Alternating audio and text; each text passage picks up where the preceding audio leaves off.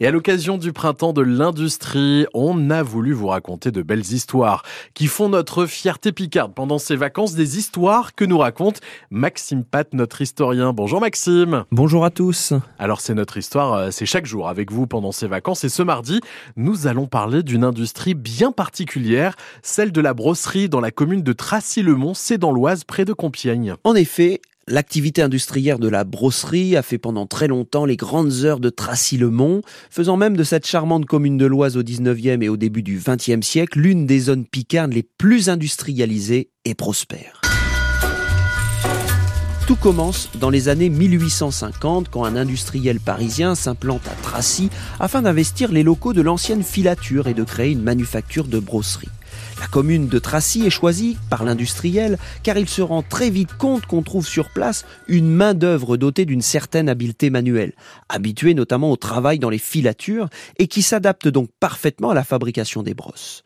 Aussi, la proximité de cette commune de l'Oise avec Paris permet aux brosses d'être envoyées sur le marché parisien. À l'époque, les brosses sont très recherchées par les bourgeois présents en masse dans la capitale. Et justement, Maxime, quel type de brosses sont fabriquées à Tracy-le-Mont? Surtout euh, des brosses fines, à savoir des brosses de toilette, des brosses à habits, des brosses à moustache, des brosses de bébé, bref, il y en a pour tous les goûts.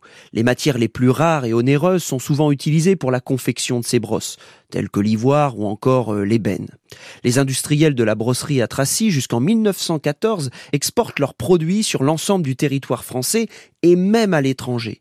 La haute société londonienne et new-yorkaise apprécie particulièrement la qualité des brosses picardes, il faut le dire. Aussi, de nombreux habitants de Tracy partent pour le Japon, en particulier Osaka, fabriquer des brosses sur place, car les industriels picards se payent même le luxe de racheter des concurrents étrangers. Mais bon, comme toute belle histoire, elle a une fin. La brosserie de Tracy-le-Mont s'arrête progressivement à la suite de la Première Guerre mondiale et surtout à la suite de la grave crise économique des années 30. Aujourd'hui, euh, l'association de la Cité des Brossiers œuvre pour mettre en lumière cette incroyable aventure industrielle picarde. Demain, nouvelle belle aventure industrielle et qui me tient particulièrement à cœur, nous parlerons de mon cher Vimeux sur la côte Picarde. Alors à demain. À demain Maxime et on note d'ailleurs qu'une brosserie eh bien, il en reste encore une en activité à, Beauvais, la brosserie française, qui est la dernière entreprise à fabriquer des brosses à dents made in France. C'est notre histoire, c'est avec Maxime Pat pendant ses vacances et c'est à réécouter sur FranceBleu.fr. Il est 8h20, on joue tout de suite.